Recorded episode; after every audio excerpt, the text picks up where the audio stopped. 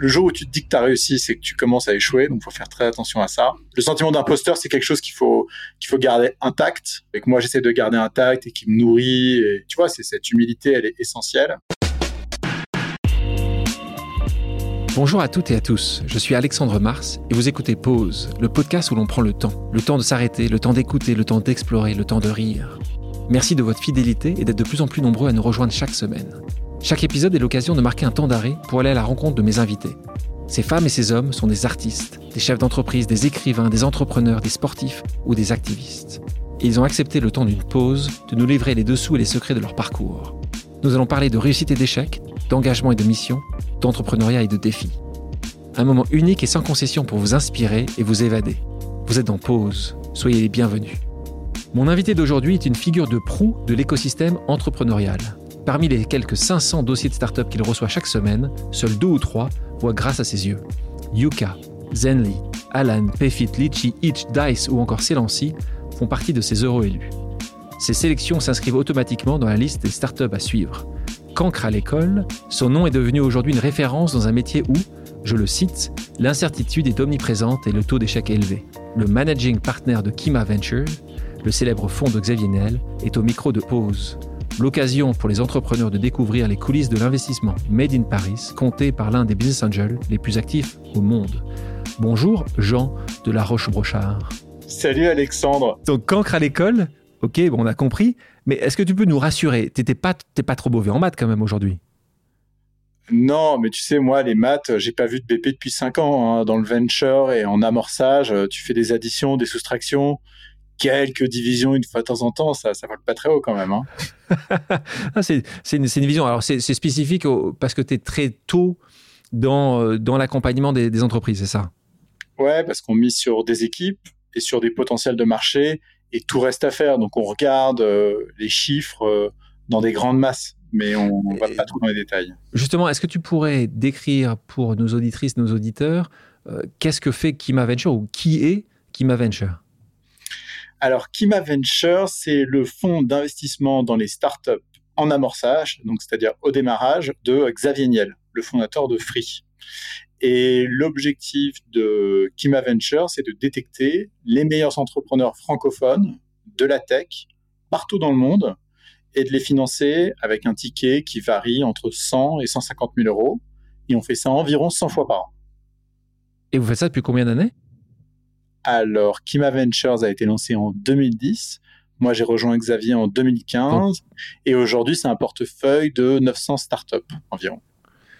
900 startups environ. Est-ce qu'il y a un autre Kima ailleurs dans le monde qui a été aussi actif que vous? Il y a des modèles avec des volumes importants. Je pense notamment à Y Combinator, qui est l'accélérateur de startups basé dans la Silicon Valley, qui maintenant accélère pas loin de 400 startups par an, donc c'est colossal. Et dans la Silicon Valley, il y a aussi un fonds qui s'appelle SV Angels, qui existe depuis très longtemps et qui, un peu comme Kima à l'époque, était euh, l'investisseur que tu allais voir en amorçage quand tu avais besoin de te faire financer à San Francisco. Un, fonds qui a été fondé par quelqu'un qui s'appelle Ron Conway et qui, euh, qui a fait ça pendant assez longtemps, et tu as raison, mais qui a arrêté puisqu'il a arrêté son nouveau fonds euh, parce qu'il ne trouvait plus en fait de société en Californie qui, euh, pour des sommes assez modiques, pouvait encore en fait se développer rapidement. Et donc il a arrêté il y a, il y a quelques temps de ça son, son, son, activité SV Angel. J'ai appris d'ailleurs en préparant ce podcast qu'avant de devenir investisseur, tu avais tenté l'aventure entrepreneuriale toi-même en créant une boîte de conseil en investissement. Alors attention, attention, le, le marketeur que tu es, Canicap, alors tu m'expliqueras ce que, ce que tu avais ici vouloir dire par rapport à ça, avec un ancien collègue. Qu'est-ce que tu as appris à travers cette aventure entrepreneuriale? On apprend tous euh, d'essayer de se lancer par soi-même. Euh, d'abord, on apprend à quel point c'est difficile. Après, on apprend à quel point on est, on est seul. On apprend euh, plein de choses difficiles et puis plein de choses très belles aussi. Mais moi, les aventures entrepreneuriales, elles n'ont pas commencé quand j'ai fait ma boîte de conseil.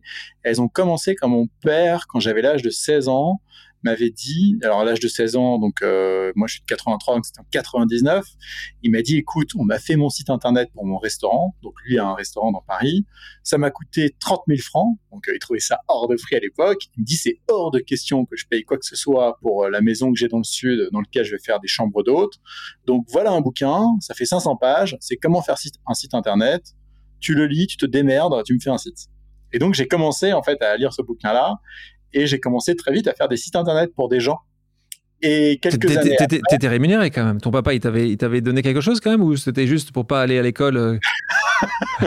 Pas lui, mais les autres, ils m'ont rémunéré. D'accord. C'était ma première expérience. Et après, ce qui était marrant, c'est qu'en 2000, euh, je veux pas dire de bêtises, je crois que c'est 2003-2004, il m'a dit, Jean m'a parlé d'un truc, il paraît que c'est incroyable, ça s'appelle Google AdWords. Et on, il paraît que tu mets des mots-clés et tu arrives en tête des recherches et comme ça, tu trouves des clients. Et comme ça, on avait réussi avec les mots restaurant Paris, restaurant romantique en anglais à choper plein de réservations pour des Américains et des Anglais qui débarquaient à. Tu, tu, te souviens combien il était le clic à l'époque? Tu vas pleurer, c'était à 5 centimes. Et alors, dis par exemple à nos auditrices, nos auditeurs, à combien il est aujourd'hui? Ah bah Aujourd'hui, ton clic, il est entre 5 et 20 euros en fonction de, du mot-clé recherché. Mais je pense que euh, restaurant Paris, tu dois être à 5, tu dois être Peut-être encore plus. Alors en ce moment non, mais dans l'absolu, c'est sûr que tu, euh, tu es certainement encore plus que ça. Donc tu as un parcours scolaire, je l'ai dit, euh, je te disais cancre, il n'y avait pas, pas de jugement de valeur, euh, Jean, mais on va dire que tu as un parcours scolaire un peu chaotique. On va dire ça comme ça. Tu as redoublé, tu n'es pas le seul. Hein. Moi, j'assume totalement le fait que, ben voilà, j'assume aussi le fait que ça m'est arrivé aussi dans les échecs de redoubler deux fois. Donc tu n'as pas fait les traditionnels HEC, ESSEC, ESCP. Est-ce que tu as vécu justement le fait que tu n'avais pas un parcours plus classique comme un frein dans, ton parcours à toi tu, sais, il y a des gens. Au début, ou même au début. Hein.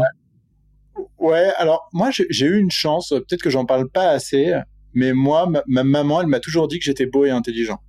Et, c'est bête, hein, mais, euh, mais ça, quand, quand en fait tu es en plein échec, ça te donne un optimisme et un espoir pour le futur, tu vois, qui est, qui est important. Et moi, les profs, je me rappelle, et en CP, en CE1, tu vois, donc ça a marqué il disait à, il disait à mes parents, euh, mon fils, il est intelligent, mais par contre, il est complètement dans la lune, quoi. Et puis, il fait rien. Il faut, que vous l'aidiez à faire ses devoirs. moi, mes parents étaient en plein divorce. Euh, du coup, ils se séparaient. C'était le bordel. Ma mère bossait comme une malade. Et quand elle venait à la maison, elle me disait, Jean, est-ce que tu as fait tes devoirs? Moi, j'avais toujours la même réponse qui était oui, alors que j'avais euh, elle, Elle, te elle te croyait. C'est beau, l'amour, hein Ouais, c'est beau l'amour. Mais tu vois, elle a été sympa parce qu'elle m'a toujours, euh, euh, j'ai toujours été. Euh, en fait, les gens me l'ont jamais dit directement, mais j'entendais toujours les parents des enfants, les, amis des parents qui venaient à la maison et qui disaient ah il est sympa ton fils, ah il est gentil, ah il est. Enfin tu vois. Et en fait, moi je gardais toujours ça dans un coin de ma tête en me disant un jour je vais réussir quoi. Tu vois, ça va marcher.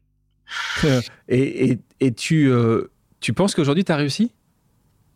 Je pense que le jour où tu te dis que tu as réussi, c'est que tu commences à échouer, donc il faut faire très attention à ça. Le sentiment d'imposteur, c'est quelque chose qu'il faut, qu'il faut garder intact, euh, et que moi j'essaie de garder intact et qui me nourrit. Et, c'est, tu vois, c'est cette humilité, elle est essentielle. Mais je crois que j'ai réussi à trouver une voie dans laquelle je m'épanouis. Et justement, revenons sur, son parcours professionnel. Tu, le commences chez Avenir Finance. Euh, et ça te laisse pas un très bon souvenir. Et d'ailleurs, tu expliques qu'au bout un an chez eux, uniquement un an, alors que ta carrière venait de commencer, tu disais comme ça, elle était déjà foirée. Euh, et donc ça aussi, c'est un échec pour toi ou tu dis juste, bon, c'est pas très grave, je vais passer à autre chose? Alors, je sais, euh, c'est un échec. Non, c'est pas un échec puisque ça fait partie de, du chemin de vie. Donc, euh, le, chemin de vie est jamais un échec. Mais la question, enfin, quand tu te retrouves dans quelque chose et que tu te laisses porter par cette chose sans te remettre en question, sans te demander ce que tu peux faire de plus ou de différent, euh, je pense que c'est le début de la fin. Et moi, quand je suis arrivé chez Avenir Finance, j'ai adoré le fait qu'il m'ait laissé ma chance alors que j'avais envoyé mon CV à 100 autres boîtes personne m'avait offert. je, crois, qu'il y en avait un autre. Hein. Je crois que c'était la Société Générale, c'est ça? Oui, Société Générale en equity deux. Je sais pas pourquoi ils ont été sympas avec moi en equity ça parce qu'en fait j'avais aucune chance. Mais bon, ils m'ont quand même reçu en entretien une fois. Mais euh, et donc euh, Avenir Finance m'a donné ma chance en 2008. Euh, c'était janvier 2008, c'était le début de la crise.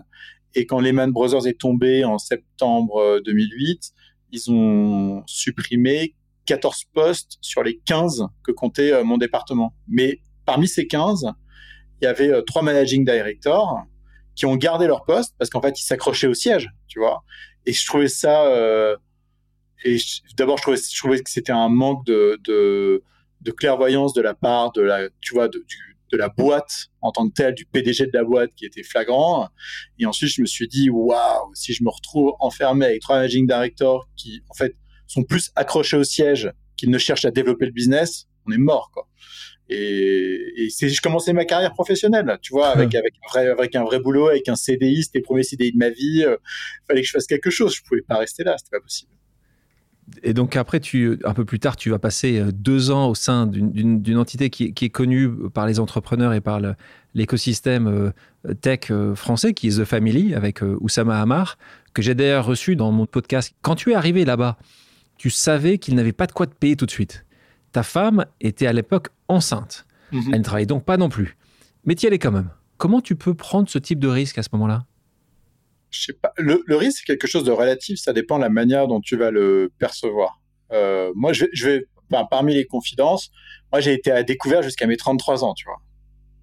Tout, tout, le temps, tous les mois, toujours, tu vois, genre, je suis pendant Rappelle-nous rappelle quel âge t'as maintenant? J'en ai 37. Ah oui, donc c'est, ouais. ça fait pas longtemps que tu n'as plus ce problème. Oui, et, j'ai eu ce problème, mais je l'ai eu, euh, enfin, en tout cas, je savais quelles étaient mes limites, tu vois, là-dedans. Et en fait, la problématique du risque, c'est quand tu prends des risques complètement démesurés au point où tu en deviens euh, pas fou, mais stupide. Et donc, il faut vraiment, il y a vraiment une ligne fine entre la stupidité et la folie, quoi. La stupidité, c'est tu fais quelque chose, tu t'es pas posé la question des conséquences, alors que la folie, tu fais quelque chose, tu t'es posé la question des conséquences qui potentiellement vont être assez importantes, hein, mais qui t'empêcheront pas de rebondir. Et quand moi j'ai rencontré, euh, enfin en mars 2013, j'avais décidé que je voulais arrêter la levée de fonds, accompagner les entrepreneurs dans leurs opérations de levée de fonds, que je voulais être investisseur. J'avais contacté plein d'investisseurs euh, en, France, parce que je les connaissais, j'en connaissais pas mal, pour leur demander s'ils recrutaient. Et je m'étais fait euh, baser de tous ces fonds d'investissement. Et puis après, j'ai, grâce à Martin Mignot chez Index Ventures, j'ai rencontré The Family en août 2013. Et en fait, on a eu un fit immédiat et je me suis dit, bah, en fait, c'est ça mon rebond. Et, je sais pas vers quoi ça va mener, mais si je prends pas ce, risque maintenant, euh, qu'est-ce que je vais faire, tu vois? Et en fait, en le prenant, je connaissais les conséquences. C'était s'ils n'avaient pas de quoi me payer dans quelques mois, et ben, il fallait que je retourne faire de la levée de fonds, qui était un métier dans lequel j'étais plutôt bon. Donc, euh, si ça voulait dire, euh, tu vois, coucher chez mes beaux-parents pendant six mois, le temps de me refaire, etc., on l'aurait fait. Évidemment, ça crée de la tension dans le couple, ça crée de la tension euh, dans la vie de tous les jours, etc. Mais quand tu es euh, parisien, que tes parents habitent à Paris, euh, qu'ils ont de quoi te loger si tu as besoin et que tu, tu, vois que tu sais que tu es capable de rebondir sur un job que tu sais faire, il faut que tu faut que essayes de prendre des risques. Et donc, c'est ce que j'ai fait à l'époque. Et, quand on parlait tout à l'heure de, ta maman qui, qui te disait euh, au quotidien à quel point tu étais intelligent et beau, normalement, ça doit te donner une certaine confiance en toi. Pourtant, tu, as toujours dit que cette confiance en toi, elle n'existait pas quand tu étais plus jeune. Tu étais particulièrement timide. Donc, c'est difficile à croire quand on t'entend, quand on te voit aujourd'hui. Euh, est-ce que, est que le fait d'assumer ces faiblesses, peut-être, t'a aidé à les dépasser? La timidité, pour moi, si j'essaie de, de retrouver l'élément euh, déclencheur, ça a été quand j'avais 8 ans parce que j'avais dit mes, enfin, mes copains d'école, j'avais un bon copain qui s'appelait Quentin, ses parents étaient en train de divorcer. Il était en train de nous, tu vois, le typique l'enfant dont les parents divorcent, il te dit c'est génial, maintenant j'ai deux maisons, j'ai deux fois plus de cadeaux, j'ai quatre parents. ça, ça dure pas beaucoup, ça, ça dure pas longtemps. Ça, ça dure pas longtemps, exactement. Mais moi, je me rappelle, à l'époque, j'avais dit à toute la classe, moi, mes parents, ils s'aiment trop, ils divorceront jamais. Et ma mère m'annonce qu'ils divorcent 15 jours après. T'imagines la tes sauces quand t'as 8 oh ans, t'as vraiment l'air con. Donc en fait, ta plus grande conviction s'écroule. Donc du coup, tu deviens un peu plus renfermé, un peu moins... Tu ouvres moins ta gueule et t'apprends à écouter, tu regardes les autres et donc t'es plus observateur. Euh, et, puis, puis, moi, je me faisais chier à l'école, donc j'attendais que le temps passe. Euh. en fait, ma jeunesse a été une espèce de, de longue attente comme si en fait j'étais pas fait pour être jeune. Et d'ailleurs ma maman m'avait dit ça. Elle m'a dit toi ton problème c'est que t'as jamais été bébé, t'as jamais été enfant. Et donc euh, je me faisais chier moi de 0 à, à 15 20 ans en fait, j'attendais la vie d'adulte, tu vois, c'est ça que je voulais. C'est marrant. ah, c'est marrant. Aussitôt dans ta, dans ta jeunesse, tu voulais déjà venir euh, devenir un, adulte. Plus tu avances dans le métier du venture et dans l'investissement, plus tu te rapproches en fait de missions qui ont un impact sur le monde. Je pense que c'est quelque chose qui vient assez naturellement. Je dis souvent que, que l'entrepreneur a toujours du flair et doit se considérer comme une, une éponge. Il faut toujours se nourrir de, du monde qui l'entoure. Est-ce que toi, tu considères que c'est la même chose du côté de l'investisseur? Dans le boulot d'investisseur, tu es en permanente, enfin, tu es dans une espèce de quête permanente euh, de l'entrepreneur euh, qui va réussir quelque chose de formidable. Tu as très peu d'éléments, tu que des signaux faibles que tu essayes d'extrapoler pour, tu vois, euh, essayer de voir la vérité. et moi, ce que j'aime particulièrement dans ce métier, c'est que chaque semaine, je me pose, je refais une remise en question sur la semaine passée et je vais trouver systématiquement quelque chose sur lequel j'avais tort, quelque chose sur lequel j'avais mal jugé, un entrepreneur que j'ai pas baqué, que j'aurais dû baquer, ou un entrepreneur que j'ai baqué, que j'aurais pas dû baquer. C'est extraordinaire pour ça. Donc c'est euh, c'est un exercice de réflexion sur la vie permanente. Mais tu fais ça, tu dis là, c'est que tu fais ça chaque semaine. C'est un moment de, de, de, ta journée ou de ta semaine où tu vas t'asseoir, tu vas tu vas, tu vas faire cette introspection ou c'est, c'est quand tu as du temps, c'est quand tu cours, c'est que, est-ce que, ou est-ce que tu as décidé, tu as mis ça dans ton agenda, tu as bloqué ce moment-là une demi-heure toutes les semaines? En fait, j'ai des zones dans, ma journée même qui durent entre 30, et 1 heure, entre 30 minutes et 1h30, ça dépend des jours, que j'appelle des, phases d'induction. T'imagines une, une espèce de poêle sur le feu avec de l'eau et tu vois, et je fais bouillir un peu la marmite, quoi. et donc, euh, et c'est des phases pendant lesquelles je lis, pendant lesquelles euh, je prends du recul sur la journée passée, sur la semaine passée, parce qu'on est souvent dans le jus de ce qu'on réalise. Et en fait, on prend rarement le temps de, de, se poser, tu vois, pour faire cette introspection. Et donc, moi, j'aime bien ça. Ah. Et les levées de fonds sont, une facette évidemment essentielle de l'entrepreneuriat et bien connue l'entrepreneuriat.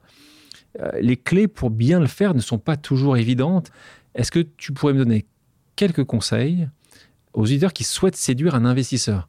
Je suis un entrepreneur, je veux absolument que Kima et Jean puissent euh, soutenir mon projet. Euh, on doit commencer par quoi? On va commencer par quelque chose qui n'est pas très français, mais qui est très américain. C'est comment est-ce qu'on raconte une histoire sans se raconter des histoires. Ça, c'est un, euh, c'est quelque. On a beaucoup d'entrepreneurs dans notre portefeuille qui sont des individus, je trouve, exceptionnels dans euh, leur management, dans leur vision, dans la manière dont ils réalisent les choses.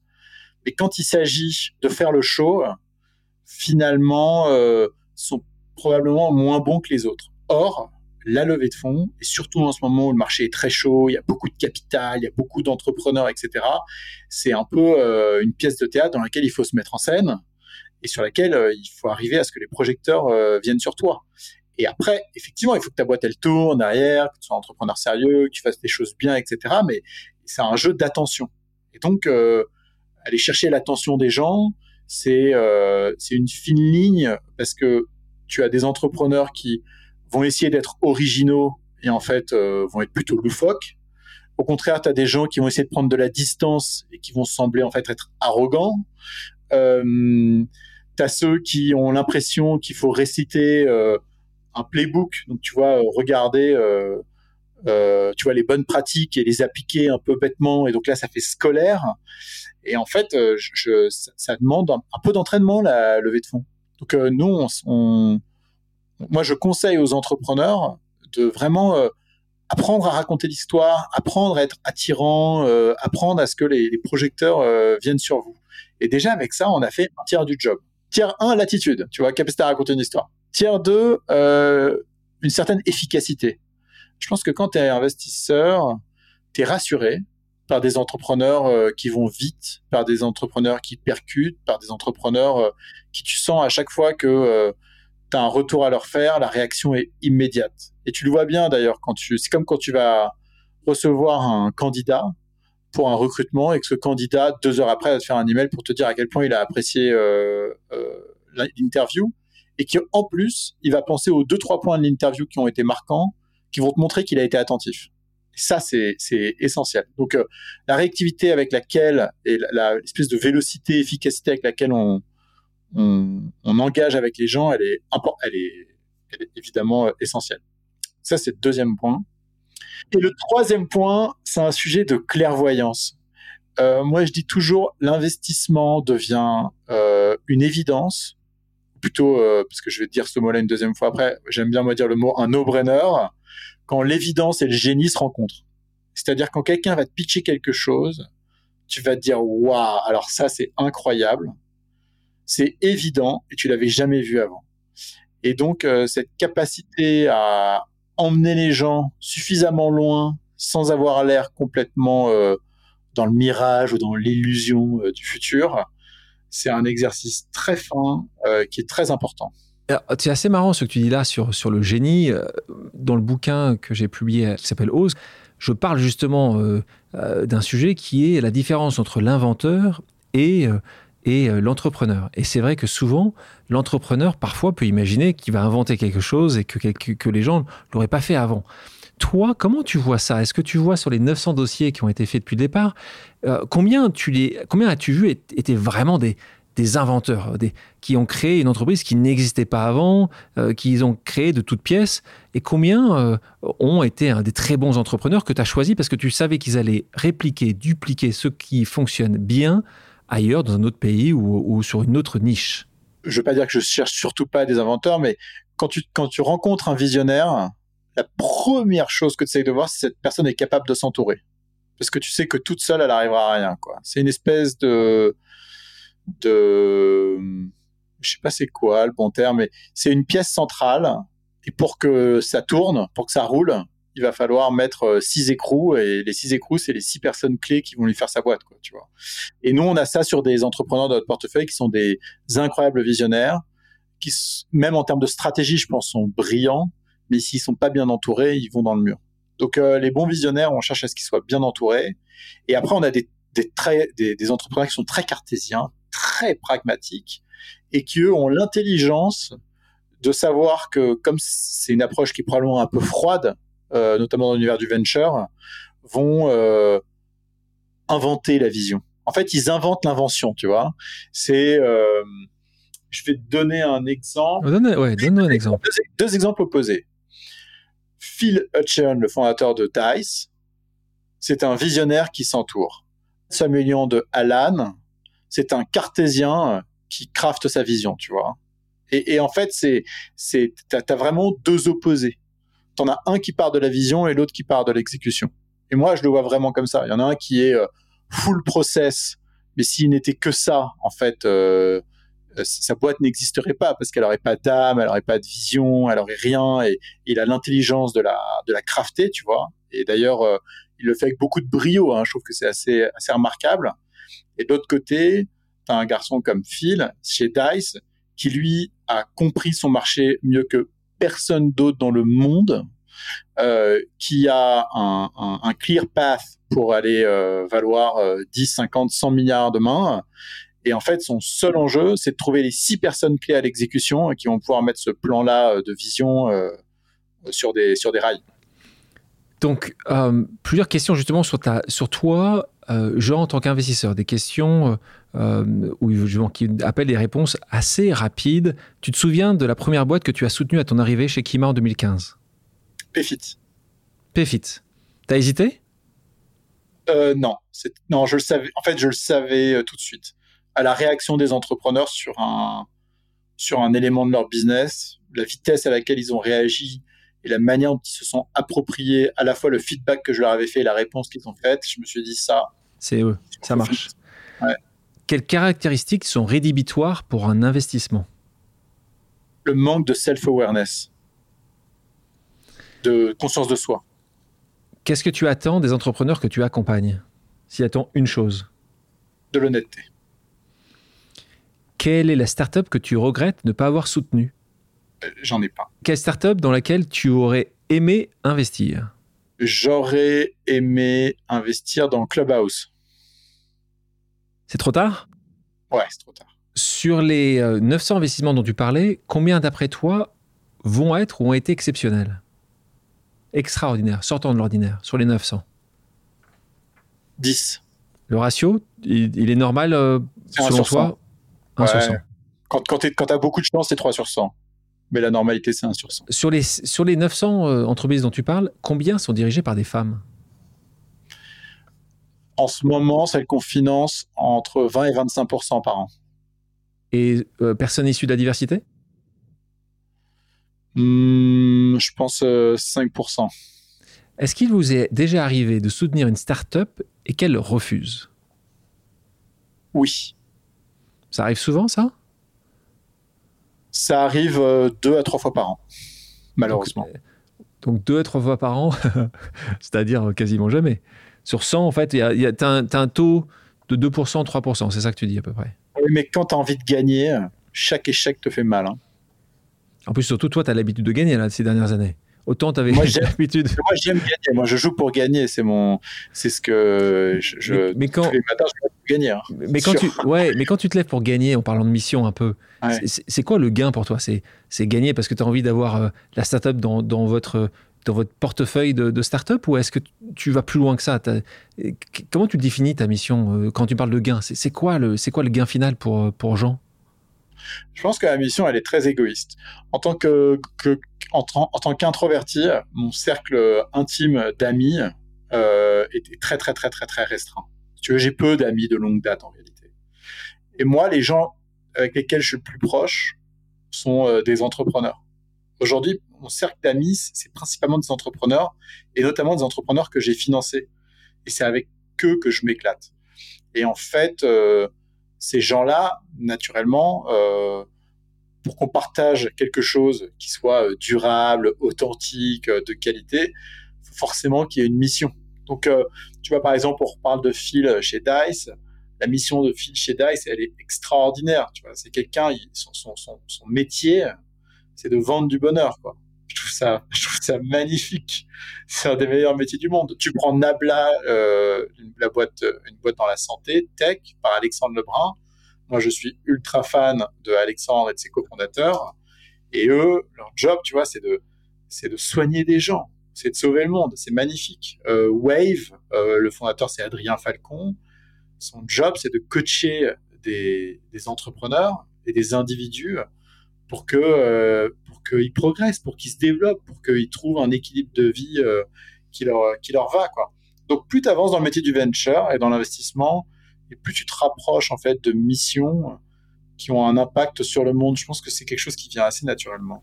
donc justement, on parle de mission, on parle beaucoup en ce moment de critères ESG euh, qui sont devenus de plus en plus importants aujourd'hui, aussi bien pour, pour les investisseurs que pour les entrepreneurs.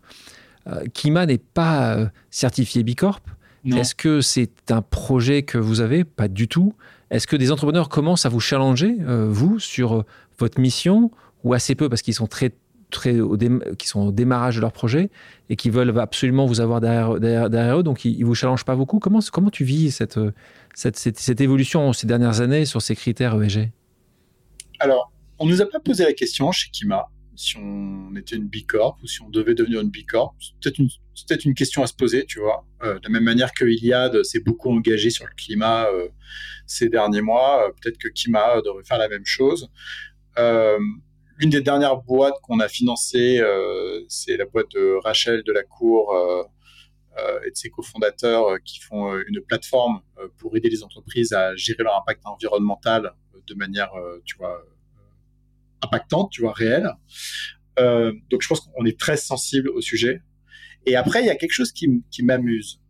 Euh, demande à tous ceux qui font de l'impact, ou plutôt il faudrait, il faudrait se pointer à l'improviste chez les gens qui parlent d'impact et regarder s'ils trient leurs poubelles. Tu vois? Nous, je peux dire que chez moi, on fait attention à l'électricité, on trie nos poubelles, euh, on essaye de pas trop consommer, on essaie de prendre le train plutôt que l'avion. Tu vois, on fait attention. Et donc, euh, c'est important aussi que. c'est porté. Mais je pense que je, là, c'est un bon point. Je pense que c'est vrai que c'est porté par les citoyens. Toi, tu, tu le fais d'une manière, tu vois, dans, ta vie de citoyen, et c'est la même chose dans ta famille. Et c'est vrai que euh, moi, en tout cas, c'est ce que j'imagine. Je pense que ça doit être aussi porté par les entreprises. Je pense qu'une entreprise euh, a un rôle économique évident, mais également un rôle sociétal très fort. Et c'est vrai que c'est là où ça devient aussi intéressant. Et c'est pour ça qu'en effet, j'espère que, que tu pousseras ce sujet, que ce soit Bicorp pour entreprise à mission. Je pense qu'il y, a différents euh, critères, labels qui peuvent exister, mais je pense que c'est un, sujet euh, non négligeable pour, pour montrer euh, où, on, où, on, doit aller collectivement. une question que j'avais, parce qu'on a parlé tout à l'heure de l'école, on, on, disait que l'école n'était pas forcément ton truc. Une question que j'ai, parce que c'est souvent ce qui peut être reproché, en tout cas c'est une demande qui, qui peut être faite par les entrepreneurs. Est-ce que toi, quand tu rencontres des entrepreneurs, tu les interroges sur leur diplôme, leur parcours scolaire. Ça, ça va m'amuser. Je l'ai jamais fait. Ça ne m'est jamais arrivé. J'ai jamais demandé à un entrepreneur quelle école il avait fait. Je peux pas savoir comme ça ne m'intéresse pas. C'est un truc. Euh, et, est-ce que, est que ça les a étonnés justement? Est-ce que parce que c'est quelque chose qui est souvent demandé de moins en moins peut-être, en moins qu'avant, mais est-ce que c'est quelque chose qui parfois ils peuvent être étonnés par le fait que tu ne leur demandes pas s'ils ont fait, s'ils sortent d'une des trois parisiennes ou d'une école d'ingénieur je crois pas. Je pense qu'ils n'ont pas le temps d'être étonnés parce que nos rendez-vous généralement durent une demi-heure et sont assez intenses. Donc euh, peut-être qu'ils se posent la question a posteriori, mais je n'ai pas, pas l'impression qu'ils soient étonnés. Question sur la chance ou les facteurs clés de réussite. Aujourd'hui, donc, tu fais figure de référence dans, dans cet écosystème. Euh, avec le recul que tu peux avoir, est-ce que tu pourrais définir ta, ta facteur clé de succès à toi? Est-ce que ça a été la chance, le travail, le timing, l'équipe? Euh, parce que tu lisais dans une interview un jour, tu disais tout s'est fait par accident. Est-ce que c'est la chance, donc, ce facteur clé de succès? Comment tu, c'est lequel d'après toi, pour toi? Bon, bah, la chance, euh, c'est toujours euh, savoir tirer profit des concours de circonstances. Mais après, pour tirer profit de ces concours de circonstances, pour moi, il y a quelques éléments clés. Il faut être bosseur et être efficace. Si tu n'es pas bosseur, pas efficace, bah, tu vois, tu as moins de chances de, de, faire les choses, hein, euh, d'arriver au bout des choses. Il y a une question d'attitude. Tu vois, à la fois être honnête, être franc, mais être bienveillant envers les gens.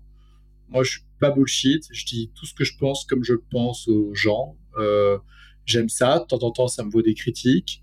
Mais, euh, mais bon, je, ouais. je, je Justement, es, tu, es connu, es connu dans l'écosystème pour dire ce que tu penses.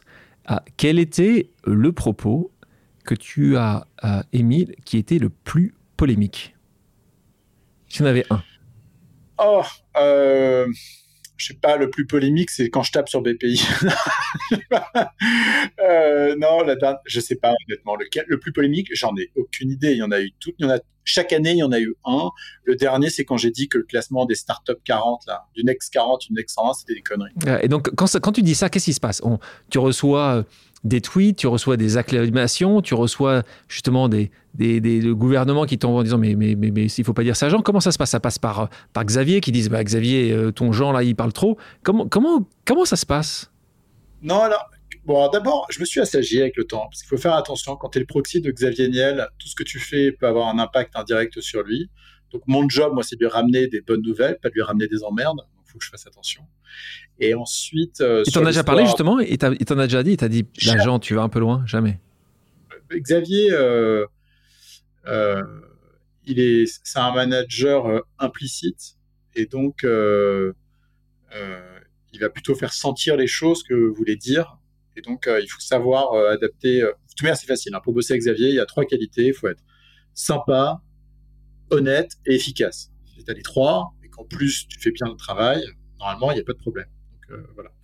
Et non, il m'a jamais dit ça. En revanche, sur l'histoire du Next 40, Next 120, j'avais fait un papier. Je l'avais correctement documenté pour pas que ce soit juste une vendetta stupide euh, sur ce classement. Cédric O m'a fait un petit message pour me dire oh t'abuses et tout. Euh, on essaye de, tu vois, fait des efforts, on essaie de bosser. Euh, et c'était très bon enfant. Et voilà, je pense qu'ils l'ont plutôt, je pense qu'ils l'ont plutôt bien pris quand même. Quand ma fille tu dis ma princesse, elle te dévisage du genre d'où tu m'appelles ma princesse. Elle aime pas qu'on lui dise qu'elle qu est belle, elle veut qu'on lui dise qu'elle est forte. Aujourd'hui, euh, Kima Venture, et tu parlais juste de la BPI, est un des investisseurs les plus actifs auprès de la population féminine.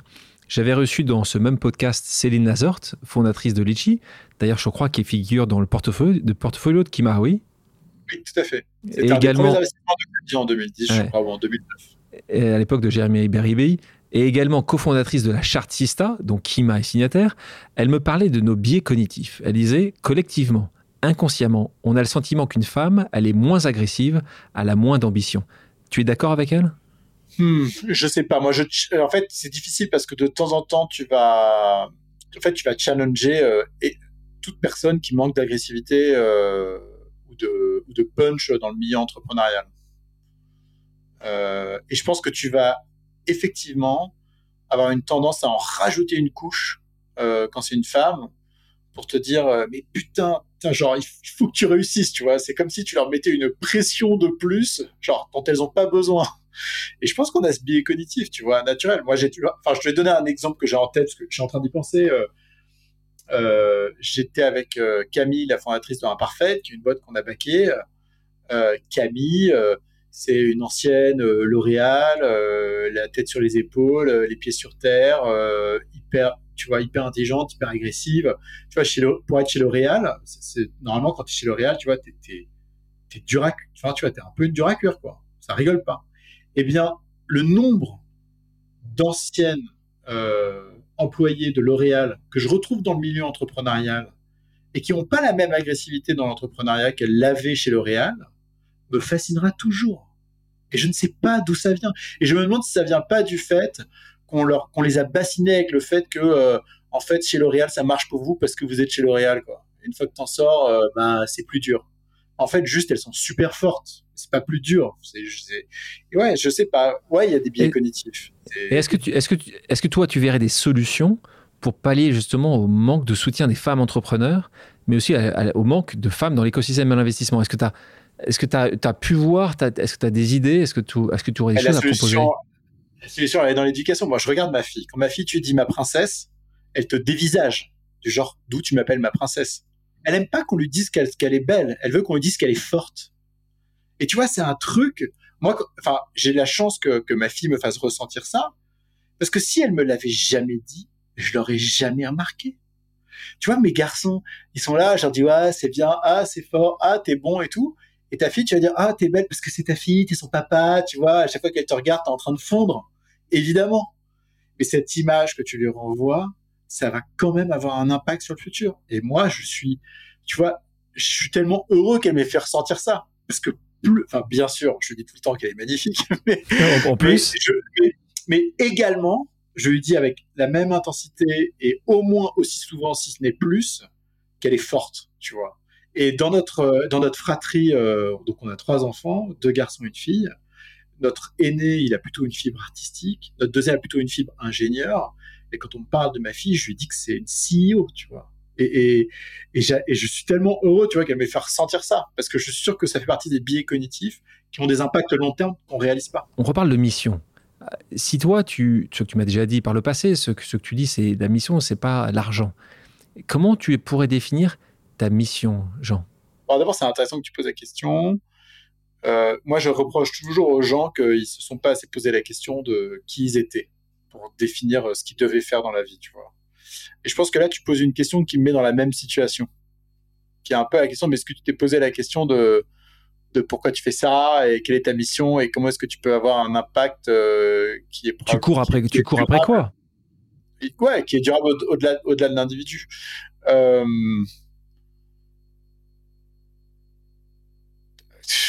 moi, je suis un enfin, si tu veux, j'ai une nature euh, contemplateur. Euh, je peux me poser euh, sur un, enfin, tu vois, je peux, je peux me poser euh, sur un caillou euh, au milieu de la Provence et regarder la forêt pendant une demi-heure. Tu vois, j'ai un, j'ai ce côté un peu, un peu contemplateur et probablement un peu passif même. Et j'ai l'impression que j'ai ces deux extrêmes où je suis très actif dans mon quotidien et parfois très passif. Et d'ailleurs, ma femme me dit de temps en temps, elle me dit, tiens, t'as encore oublié ta tête au bureau aujourd'hui, tu vois. Parce que je peux faire des trucs à la maison qui sont débiles. Mais genre, elle va me dire un truc et je vais oublier la moitié de ce qu'elle va me dire, je vais faire n'importe quoi. et je vais me dire, mais merde, genre, comment j'ai pu être aussi nul sur ce truc-là? Et donc, euh, et... tout à l'heure, tout à l'heure, tu, me disais qu'il y a encore pas longtemps, tu étais euh, en découvert. Aujourd'hui, tu ne l'es plus. Euh, avec le travail que, as, que, as, que tu as fait et les investissements que vous avez réalisés, tu risques de ne plus jamais l'être. Est-ce que est-ce que tu arrives à te concentrer, essayer d'imaginer de, l'étape d'après? Tu te vois faire l'investissement pendant 10, 15 ans où justement tu, tu vois prendre du recul et, et, euh, et contempler le monde et, et, faire quelque chose avec cet argent? Qu'est-ce que C'est quoi l'étape d'après pour, pour Jean? Bah, D'abord, il n'est pas réalisé cet investissement. Ce qui est sûr, c'est que j'ai pas besoin de grand chose. Tu vois, moi, si j'ai besoin euh, d'un lieu de vie dans lequel je me sens bien, euh, de ma famille, et, ça me suffit. Et je te dis pas que j'ai adoré le confinement. Hein. C'était pas très agréable d'avoir les enfants homeschooling 24 h 24, 7 jours sur 7. Mais en tant que bon casanier, moi, je suis content chez moi, tu vois. Et en fait, la liberté, pour moi, c'est une optionnalité, le fait d'aller dehors c'est pas une volonté. En fait, j'aime pas être, dehors. j'aime pas sortir. Je suis content d'avoir l'optionnalité de pouvoir sortir, mais j'aime pas sortir. Donc, euh, une fois que certaines choses seront sécurisées, et je pense qu'il y a encore beaucoup de travail, donc euh, c'est un peu tôt pour le pour le définir. Peut-être que c'est à ce moment-là, tu vois, que je me poserai réellement la question de comment est à quoi doit ressembler ma mission. Aujourd'hui, euh, ma mission, c'est de continuer d'accompagner des entrepreneurs et de, et de créer des relations durables et authentiques avec eux, euh, telles que je fais tous les jours. Et, ce, côté entrepreneur, il, titille ou pas? Ou pas du tout? En fait, je suis un mauvais manager. Et... C'est bien de le reconnaître. Hein ouais, mais vraiment mauvais. Hein. Je me suis pris. Tu vois, quand, quand, quand nous, on n'est que trois chez Kima. Quand, quand, quand, les deux personnes avec lesquelles te bosses, tu bosses te disent que tu es nul en management, je veux dire, c'est, tu vois, c'est vraiment que t'es nul, parce qu'ils sont que deux, tu vois. Et en plus, ils sont autonomes. Ils, sont restés, ils, sont restés ou pas? Ah ouais, ils sont restés. Ah, ils sont, ils, sont, bien payés. Ils sont bien payés. Non, ils sont pas. normalement, mais ils ont une liberté que, que tu as nulle part ailleurs, qui m'a fait extraordinaire euh, de Chekima. Donc, euh, c'est difficile de. L'herbe n'est pas plus verte ailleurs.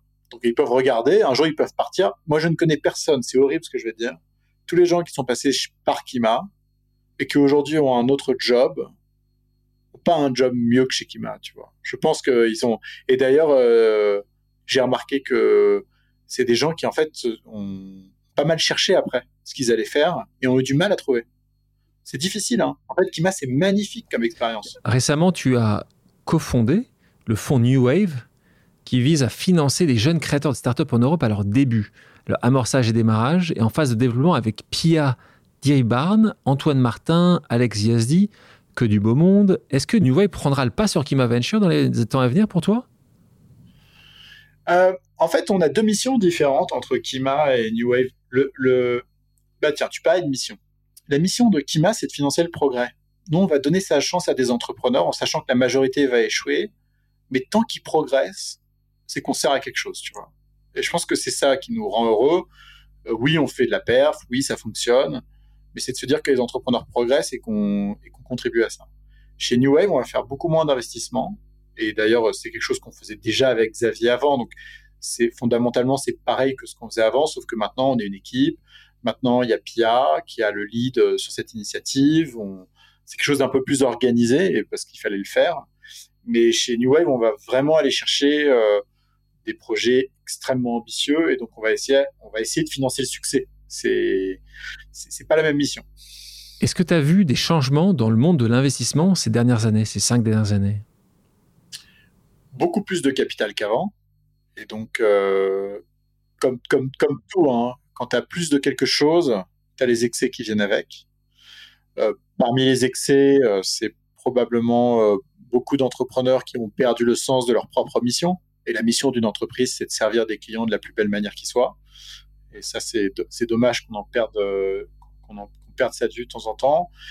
Probablement, euh, tu vois, une course à l'investissement qui font que les investisseurs sont euh, moins diligents dans leur process de sélection et d'investissement. Et donc, ça va avoir des répercussions à la fin hein, sur sur des beaucoup de gros, quelques gros gagnants et beaucoup de perdants, à la fois du point de vue des entrepreneurs et des investisseurs. Et puis, on arrive au si tu veux, c'est marrant parce que avant tu parlais de start-up comme euh, un modèle de progression de la société. Mais en réalité, le monde de la startup a exactement les mêmes vices que l'ancien monde, tu vois. Euh, des vices dans le management, euh, des vices dans la manière dont elle se développe, des vices à, tous les étages. Et, et, je me demande si la troisième, tu vois, si le troisième étage de la, de la fusée, c'est comment est-ce que tu réconcilies l'innovation et, et cette volonté de faire de la croissance avec un modèle qui est euh, peut-être un peu moins pressé, euh, un peu plus vulnérable. Euh, parce que c'est pas l'excitation dans laquelle on est qui nous rend heureux, c'est que de la dopamine, c'est de la, c'est de la drogue, c'est, c'est pas réel. Jean, question finale. Est-ce que tu aurais pour les entrepreneurs qui voudraient se lancer, un conseil à leur donner? Ne faites pas ce que vous aimez, faites ce dans quoi vous êtes bon. Parce qu'on finit toujours par aimer ce dans quoi on est bon. Maintenant, passons à quelques questions d'ordre personnel. T'es prêt? T'es prêt, Jean Quel échec tu n'as jamais osé avouer? C'est l'échec de passer suffisamment de temps qualitatif avec mes enfants. ça, c'est un échec pour toi? Tu n'y arrives pas encore? Non, ça, ouais, c'est un échec. Bah, c'est une, c'est un work in progress que je trouve terriblement difficile. Quelle vérité tu n'as jamais osé dire? Sont dures tes questions. ah oui, ah oui. J'ai jamais osé dire. Ah, j'ai été délinquant euh, au lycée. J'ai volé dans des, dans des, dans des magasins. Ouh, et c'était, des, des, fringues des... J'ai volé chez Lamartine, dans le 16e, en face du Lamartine. Maintenant, c'est un copain qui a, la, qui a la Martine, donc ça va, je peux le dire. Ah, mais tu t'es fait choper ou pas? Euh, Je me suis fait choper chez Bathroom Graffiti, qui était le, le magasin juste au-dessus. Bah, pas qui mal. faisait des, des gadgets. Euh, quel est le péché mignon que tu n'as jamais osé avouer? Je sais pas si j'en parle beaucoup de mes péchés mignons, euh, mais moi j'aime deux choses. En fait, moi j'aime le Nutella, mais pas le Nutella. J'aime le Théo et Bia. C'est une crème, euh, une pâte à tartiner euh, aux noisettes bio italienne, hyper bonne. Et je pourrais m'en servir au, au petit déj, au déj et au dîner. Et tu l'achètes où? Tu arrives à acheter dans Je les. sur internet, sur, Sur Internet sur Google, ils te le livrent directement de chez eux. Moi, j'achète par pack de. J'achète généralement 9 pots de 1 kg. Et ça dure combien À la- à La peau de 1 kilo. Ça dure combien de temps? Un mois? Un an? Ça dure euh, deux mois, deux mois et demi. Quelle chose tu n'oserais jamais faire pour réussir? Voler. Ah bah. C'était pas pour réussir, c'était pour t'amuser quand t'étais petit, c'est ça? Ouais, et puis c'était euh, c'était un échec. Je sais pas pourquoi je l'ai fait. C'était con quand t'es Qui- petit. qui...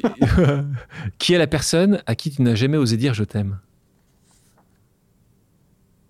Euh, J'ai toujours dit aux j'ai toujours dit aux gens que Tu penses, j'aimais que tu penses que c'est ta maman qui t'a appris à dire facilement je t'aime? Non, parce qu'avec ma maman, on est très cérébral, et donc on se le dit peu, euh, mais on le pense très fort.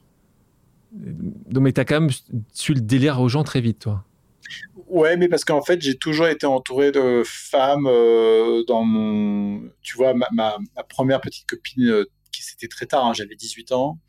euh, on a tout, on a, enfin, tu vois, on a eu une relation amoureuse qui a été très franche, tu vois. Et donc ça m'a appris ça, et, et ça m'a servi dans toutes mes relations futures. Un quiz pour terminer. T'as deux choix simples qui sont oui ou non. Là aussi, t'es, t'es prêt? Est-ce que tu oserais dire une vérité qui blesse? Oui, Est-ce que tu oserais dire à un entrepreneur que son idée est nulle? Oui, Est-ce que tu oserais mentir pour réussir? Non, Est-ce que tu oserais lâcher l'investissement pour l'entrepreneuriat? Non, Est-ce que tu oserais séduire pour parvenir à tes fins? Oui, Est-ce que tu oserais t'approprier une parole qui n'est pas la tienne? Non. Est-ce que tu oserais dire non à Xavier Niel? Oui, Est-ce que tu oserais tout recommencer à zéro? Joker. Si les auditeurs et les auditrices ont des questions, peuvent-ils te contacter sur tes réseaux sociaux? Si oui, peux-tu nous les indiquer? Alors, ils peuvent me contacter par email à l'adresse jean.kimaventures.com ou encore plus simple, jean le chiffre 2 lr.com. Je réponds à tous les emails. Merci Jean d'avoir accepté mon invitation. Merci Alex. À bientôt. Merci à toutes et à tous d'avoir pris le temps de faire une pause avec nous. J'espère que l'émission vous a plu, inspiré ou fait réfléchir. Si c'est le cas, je compte sur vous pour le partager avec vos proches, laisser un commentaire et mettre la note de 5 étoiles sur les plateformes d'écoute. Si vous voulez me suggérer des invités ou simplement me faire part de retours, vous pouvez me contacter via LinkedIn en tapant Alexandre Mars ou bien m'écrire à l'adresse suivante, le podcast pause at gmail.com.